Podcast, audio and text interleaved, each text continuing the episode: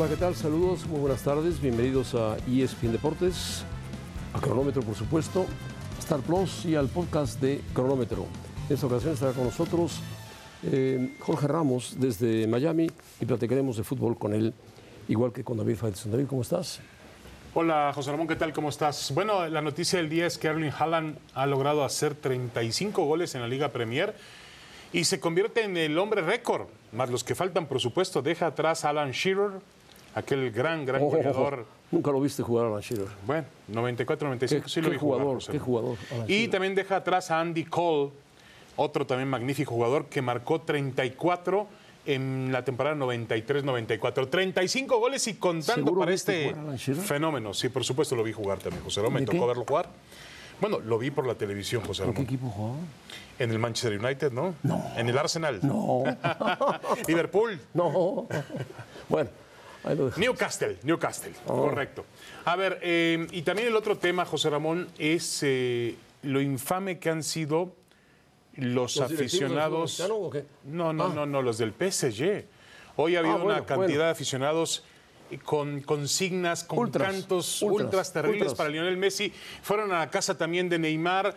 Esto lo provocó el PSG por la multa y por la manera en la Que cual trató a- los manda. Tu amigo los manda. Pero Esto también asegura es la que, Messi va a dejar. En la historia del PSG nunca habían eh, tratado a un jugador de fútbol estrella, como es el caso de Lionel Messi, campeón del mundo recientemente, que se marchó a Arabia Saudita para su- sus comerciales de visita a Arabia Saudita, visita a Arabia, que ya lo había cancelado en dos ocasiones, pero bueno, es que- dijeron que, si le ganaban a Lorient le daban Sí. lunes y martes. No le ganaron, entonces nada más quedaba el martes, que la estaba de viaje en Estados Unidos negociando algo. Sí, el club Y sintió como que era el una. club sintió como que se habían como que Messi estaba había faltando el hecho. respeto a la disciplina Ahora, y bueno. Yo, bueno, más Ahora, si el, a club, de si el club quería, ya lo platicaremos, José, pero si el club realmente anunció que si no le ganaba al Loren tenían que presentarse en el campo de entrenamiento, Messi comete una falta eh, que no es correcta. Sí, hay que es una falta al club. Bueno, empezamos pues con la credibilidad que le queda al fútbol mexicano. Ayer tuvimos una plática larga, larga, larga con Jesús Martínez, donde expuso su punto de vista, lo que sucede, lo que él cree que va a suceder, todo, la multipropiedad, el potencial de la liga, los conflictos de interés, bueno. Pero Benjamín Salinas, que es hijo de Ricardo Salinas, dueño de dos equipos y socio de Iraragorri con el Atlas, dice, en los últimos años, y lo dice porque el grupo de Ricardo Salinas es el encargado de manejar los dineros de la Federación Mexicana de Fútbol. En los últimos años ningún equipo ha estado pagando multa. Jamás los pagadores de multa son otros. El problema es, ya se me fue, no es, el problema está mal planteado. No es justo el sistema de cómo se reparte el dinero. Hasta que no haya claridad, no va a avanzar nada. Bueno, entonces, no es justo, no se paga, no hay claridad, no avanza No, no, nada. no, pero espérame, creo que están. Estás cambiando las palabras de Benjamín Salinas. No, yo no soy. dice. No, pero yo hablé ayer, hablé anoche con alguien de Grupo Salinas y me, deja- me dejaba ver lo siguiente. A ver, dice José Ramón, en los últimos años ningún equipo ha estado pagando multa. Ahí se equivoca el hijo de Salinas porque tiene que haber dicho, ningún equipo nuestro ha estado pagando multa, jamás. Los pagadores de multa son otros. O sea, él dice que han pagado otros, como ha pagado Valentín Díez, como ha pagado Alejandra de la Vega. Ah, bueno, Le ser, faltó el ser, nuestro. Y tiene razón Benjamín cuando dice, no es justo el sistema de cómo se reparte el dinero. Hasta que no haya claridad, no va a avanzar nada. Pero estamos haciendo todo Ahora, un escándalo. Este grupo es el que maneja todo lo que es el dinero de la Federación Mexicana de Fútbol. Es quien Bueno. controla Sí, sí, sí. todo lo que paga y lo que Pero sale de, de la selección, Federación. ¿no? De selección. De selecciones de clubes bien, también, bien. es todo. Pero a mí me parece muy claro que el hijo del señor Salinas haya dicho, el presidente de TV Azteca, Con esto anuncia que él va a ir a la, a la Junta Está bien, está bien, y qué bueno que, que en ese sentido vaya. Yo prefiero que vaya ya alguien con otro tipo de mentalidad, a ver si logra cambiar la, la historia de nuestro fútbol. Pero No, se ha hecho, no todo, un, van a se cambiar, ha hecho David. todo un Aunque escándalo. Aunque, tenga 10 años, no la van a cambiar. Bueno, ayer vi un cambio, ayer vi un presidente de un club de Ah, bueno, fútbol porque que siempre, tuvo un, siempre lo ha hecho. una autocrítica, un Él mea culpa. Siempre lo ha hecho. Está bien. Jesús es abierto. Bueno, yo espero que Pero esa, esa mea culpa se pueda Yo leí extender a un los demás. esta ¿eh? mañana de el señor Faitelson que decía, estoy de acuerdo con lo que dijo Jesús, ¿verdad? Pero no estoy de acuerdo con, porque hay conflicto de interés cuando le cede todo a su hijo si el León continúa en primera división. Bueno, entonces... Bueno, ¿a ti te pareció que la forma en la cual él nos envolvió la multipropiedad? No, la, la traía, realmente- la traía en celofán y con un Sí, sí, sí, de acuerdo, de acuerdo. cordón. Con un... bueno, ahora, eh, a ver, ya, ya te me ganaste lo de Alan Shearer, ahora te quiero preguntar una trivia a ti, hablando de Jesús Martínez. ¿Quién fue el primer grupo que trajo la multipropiedad al fútbol mexicano? El primer grupo que... Televisa. ¿eh? No, no creo. Claro que sí. No. América, Necaxa y Atlante. Sí, pero antes hubo otra. ¿Cuál? José Ramón, la del Instituto Mexicano del Seguro Social, ¿Cuál? llegó a manejar al mismo tiempo al Huastepec y al Atlante.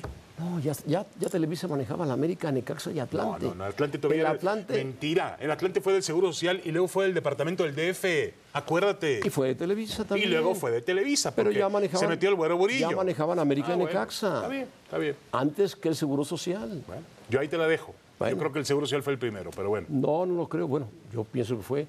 En la queri- la querida 83, Televisa, 84, de la cual Faitelson está el Huaxtepec, el Huaxtepec lo dirige la Volpe. Sí, y es sí, dueño tanto, ¿cómo se llama? Arsenio Farel era el dueño, Arsenio Farel el presidente de, de- el, Don director del Instituto Mexicano del Seguro Social. Que Correcto. Bueno, muy bien. Yo estoy de acuerdo con. No estoy de acuerdo con Faitelson. Es Televisa quien propone el. Bueno, pero también fue Manejo también, de varios también equipos. espérame, pero también lo erradicó. Hay que decirlo Ah, así. lo erradicó, pero hace poco. Bueno, pero lo, también tuvo la capacidad, no como Jesús Bueno, que nos está diciendo. capacidad, Bueno, por favor, Jesús por nos está diciendo que se lo va a dar a su hijo. Bueno. Y que su hijo se maneja por aparte. ¿Y Emilio de dónde lo heredó? En la América, de su padre. Estoy de acuerdo, Y pero, se lo dará a su pero hijo vendió también. al Necaxa y vendió al San Luis Ah, y vendió todo. Porque hubo un momento que ya no, ya no había para.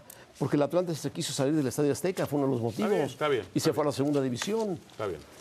Y el Necaxa era un equipo que, bah, en los años Nunca 90 anduvo muy ¿no? bien, pero nada más. Bueno, no me la ganaste, yo te la gané con Schiller, punto. Muy bien, perfecto. José. Fue Televisa, Televisa empezó La selección mexicana ¿eh? es de la gente. Me hablan y me dicen, oye, tienes que entrevistar a Rodrigo Juárez. Le digo, no, espéreme. Espérame, no, pues ¿cómo? Tengo un conflicto de interés. Y ese es el problema que hay en la federación. Y darle el poder precisamente al que va a llegar para que limpie la casa Bueno, de a conflictos. cierto, pero- A mí me da pena cómo se está manejando la industria del fútbol. Nosotros no queremos pelear en contra de la industria. Tienes, queremos construir, no destruir. Nosotros somos los culpables. Claro que sí. José bueno Ramón, aquí enfrente de ustedes y enfrente de la afición, nosotros somos responsables. La, la afición está hasta la madre de lo que hemos hecho mal. Encantado de la vida que recibamos a México otra vez en la Libertadores. Las puertas están abiertas. No nomás en hombres, también mujeres, es en una sola sede y también en la 20. Tenemos que ver más por lo deportivo y no nomás lo económico. Pero él, hay él no quiere Hay- descenso. Y ascenso para mí sí. Y lo del ascenso y descenso te lo voy a explicar cómo nos puede dar mucho más. No nomás a las televisoras, a toda la industria Claro. del fútbol. O sea- Al que desciende, hay que seguirle pagando 10, 12 o 15 o 20. Bueno, saludo a Jorge Ramos. Jorge Ramos, bienvenido, ¿cómo estás? Muy bien, José Ratí, a David Faitelson también, un placer.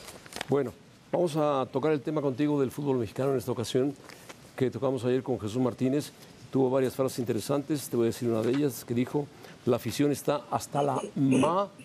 ¿Te imaginas lo que continúa? A la maceta. Hasta la maceta de lo que estamos haciendo mal. Yo le dije, el abucheo no fue para los jugadores, fue para ustedes, los directivos, aunque no los conozcan.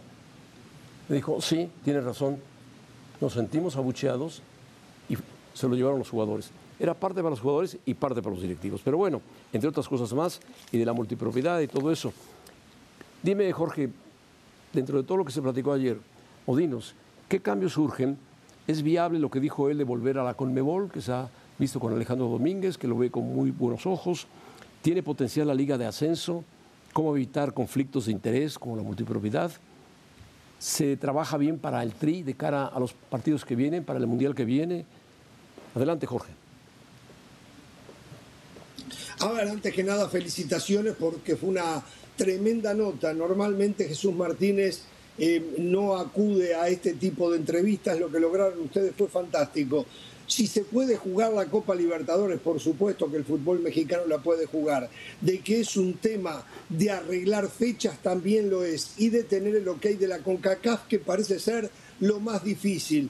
Pero México no puede ser, eh, seguir siendo eh, eh, un recluta de la CONCACAF sin tener oportunidades de dar pasos para crecer.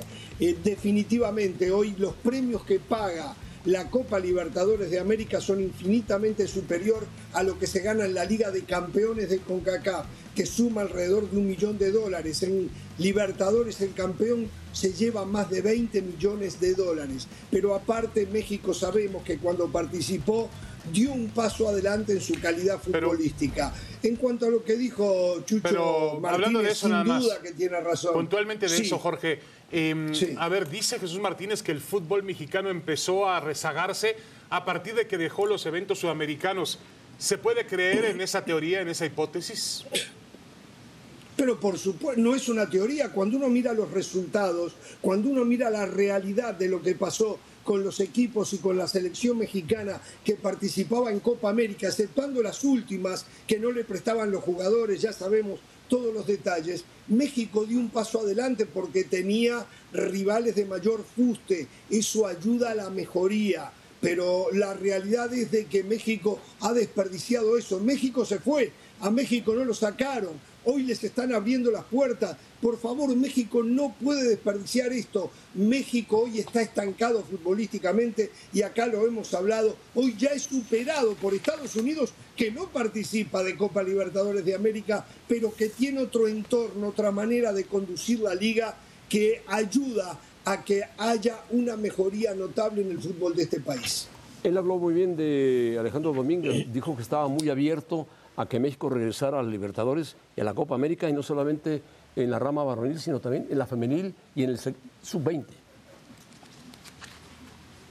Exacto. A ver, Domínguez eh, me parece que está haciendo las cosas muchísimo mejor de los que habían hecho aquellos, algunos que ya fallecieron, otros que todavía están con el traje a rayas detrás de rejas. Eh, Domínguez la está haciendo mejor. A ver, ¿es santo de mi devoción? No, no lo es, pero tampoco puedo señalarlo en algunas cosas. Es autoritario, eh, para manejarse en ese mundillo del fútbol hay que tener algunas condiciones que normalmente están enfrentados con la manera que yo veo la vida pero el hombre es mucho más abierto, mucho más sincero y está trabajando por el fútbol sudamericano. Si le abre la puerta a México, México tiene que arreglar sus diferencias con CONCACAF para poder participar. Y, algo de lo que dijo Jesús Martínez, muchachos, qué grieta que hay en el fútbol mexicano. Todo ¿eh? se puede arreglar Ramos. con dinero. Todo, dice ¿qué grieta? Lo primero que hay que arreglar es la está grieta. Dispuesto, ¿Está dispuesto? claro.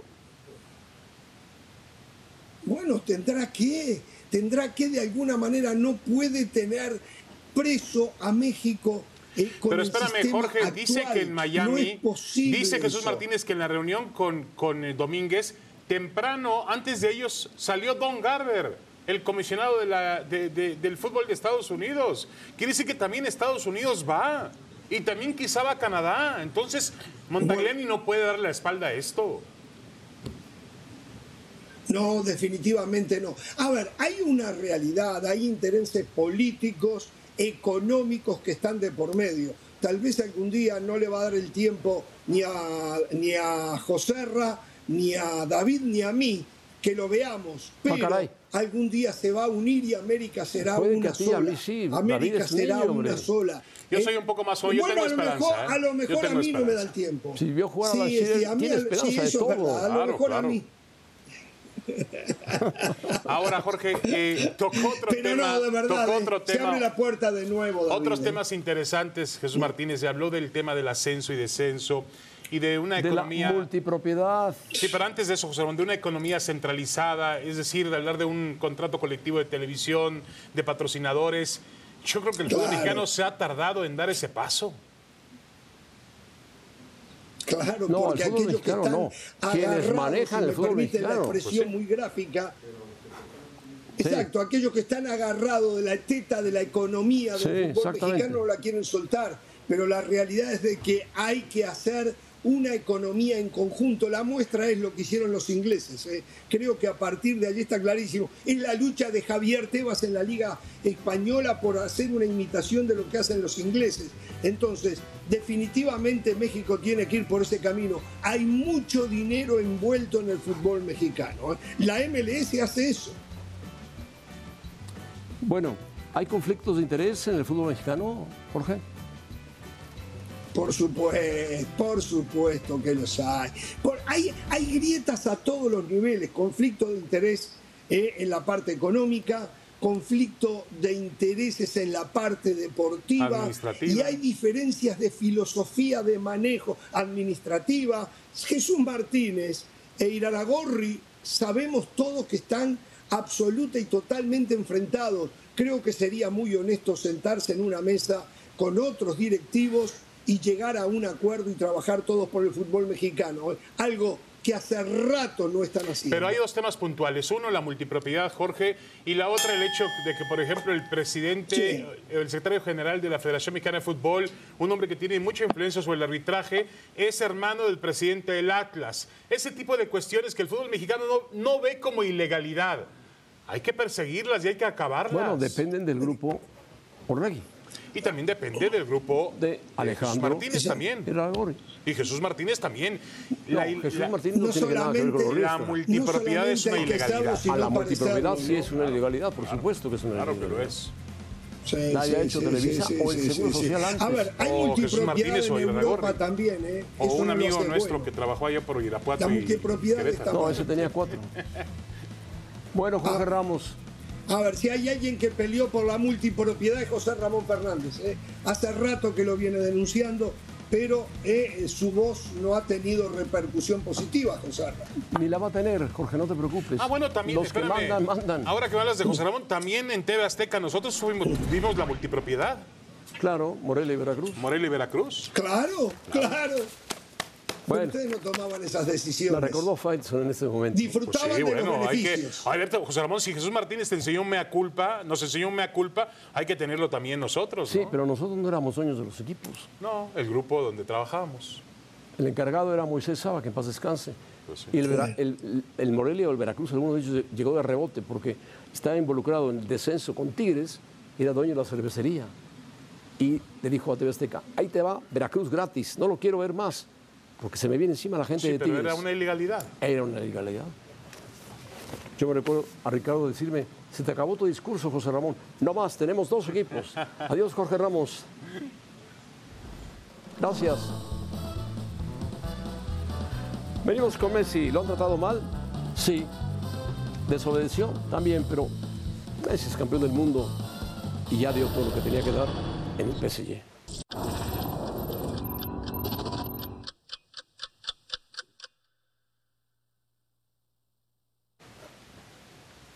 Hablando de Messi, Messi jaló la cuerda y la reventó. No tenía permiso de viajar a Arabia de parte del presidente del club o del club y se fue, porque tiene una campaña publicitaria muy buena y muy bien pagada de Arabia Saudita, que es visite Arabia Saudita. Y se fue, se tomó dos días y hoy los hinchas, los ultras de, de Paris Saint Germain fueron a gritar cualquier cantidad de groserías a Messi, de paso a Neymar, a los directivos, pero sobre todo encaminadas a Messi. Messi, que acababa de ganar o acaba de ganar la Copa del Mundo, en diciembre era elogiado por todo el mundo, incluyendo por el Paris Saint Germain y por Argentina, por supuesto. Hoy Messi sabemos que va a terminar en otro equipo. ¿Puede aceptar la oferta de Arabia? La puede aceptar. Hay una oferta ahí en la mesa, aparentemente. El Barcelona no ha hecho ninguna oferta, pero sabemos que Messi no inscribió a sus hijos en París, que los va a inscribir en Barcelona y que ya varios, varias maletas viajaron a Barcelona y la mujer le ha pedido el regreso a Barcelona.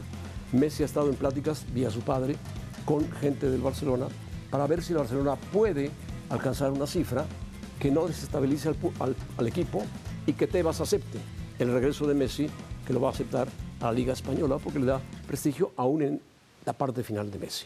Messi quiere volver al Barcelona porque ahí fue feliz. En el Paris Saint-Germain no lo fue, lamentablemente. Sí, y es su único, bueno, sí, sí, su único otro equipo ha sido el Barcelona y fue donde alcanzó la gloria. Lo del Paris Saint-Germain, así, visto a distancia, parece un grave error en la carrera de Messi, ¿no? Pero también una dureza del Paris Saint-Germain. Pero yo creo que también él se tomó, se quitó la presión del Barcelona y eso le ayudó también para ganar la Copa del Mundo. Que hoy me dicen, hoy lo de Messi en el PSG ha sido un fracaso este año. Sí, pero ganó el Mundial. Qué Sí, fracaso. Pero lo hubiera ganado estando en Barcelona también. Está bien. Puede ser que en Barcelona había otro tipo de presión, ¿no? Eh. El PSG no tiene tan- tanta presión como el Barcelona. No, sí quería ser campeón de Europa. Sí, pero el Barcelona Lo es un contrataron equipo. para ser campeón de pero Europa, el Barcelona era un equipo en llamas, José Ramón. Lo contrataron para ser campeón de Europa, No, está Messi. bien. Y fue un fracaso. un Messi, fracaso. Mbappé, Neymar. Tú De lo elogiaste, el triplete, Sí, como sí, elogias sí, a Haaland, el maravilloso pero es que goleador, lleva el 20 histórico tiene 22 goleador años, del fútbol poco más de inglés. 22 años, 35 ¿Y goles en quiénes una juegan a su lado? ¿Quiénes juegan a su Bueno, lado? no bueno, obviamente Los tiene un gran mejores del equipo. City. Correcto, José Ve Ramón. los pero balones que le ¿cuántos ponen. otros? Ve los balones que le bueno, ponen. pero hay que rematar, Oh, José Ramón, hay que rematar. Aquí no fue Haaland, no fue él. fue otro. Pero bueno, Sí. el City está jugando muy bien, ya lo dijo Xavi, que es muy amigo de Guardiola. Mira nada más. Mira qué definición. No, no, sí, mag- magistral. Oye, pues no lo hizo nada mal. Para ser el tronco noruego que tú me dices En- que es. Entró no solito fue al área. No, no digo que es tronco. ¿Tú sabes cuánto sabe, jugar, sabe jugar. ¿Cuánto pero- daría Ancelotti por tener este futbolista? Dios Bueno, mío, Dios tuvo mío. a Cristiano Ancelotti. ¿Eh? Tuvo a Cristiano. Sí, sí, pero ahora quieren a Haaland. Haaland, Cristiano fue. Haaland es y va a Ah, ser. No, no, No, no. Es, va a ser y va a romper Es el mejor delantero del mundo en este momento. Más que, más que Benzema, más que Lewandowski. 35 goles en la Liga jugador de Premier fútbol, y se te acaba de salir algo jugador de y se te acaba de salir algo muy importante. Quizá juegan el mejor equipo del mundo. Bueno, puede ser, no, se me acaba de salir. Quizá juega en el mejor equipo del mundo. ¿Estás preparando lo de mayo, José de Ramón? Bueno, ya Premier. estamos en mayo. No, no. Preparando lo de la próxima semana. El Manchester City va a enfrentar al Real Madrid, que es muy buen equipo, a la altura del Manchester City. No tiene a Haaland, pero tiene a Benzema. ¿Qué le pide Benzema a Haaland? ¿Qué le pide Haaland a Benzema? Bueno, pero la categoría La pregunta y es la inteligencia ¿qué que tiene Benzema. favorito- ¿Qué tan favorito es el City sobre el Madrid? Ligeramente favorito. ¿Está bien? Nada más. ¿Está bien? Ligeramente, ¿eh? tampoco exageradamente. Tampoco, ¿eh? No. El año pasado era favorito. ¿Y Bueno. ¿Dónde quedó el City? ¿Dónde Ya quedó? veremos, ya veremos. Eliminado. Bueno. Sí, Jugando mejor que... Ah, jugando mejor, sí. Juegas mejor y pierdes. Fantástico, Fighters, fantástico. Te recuerdo a Alan Shearer. Aaron Shearer. Soy campeón. expectativa de equipo chico.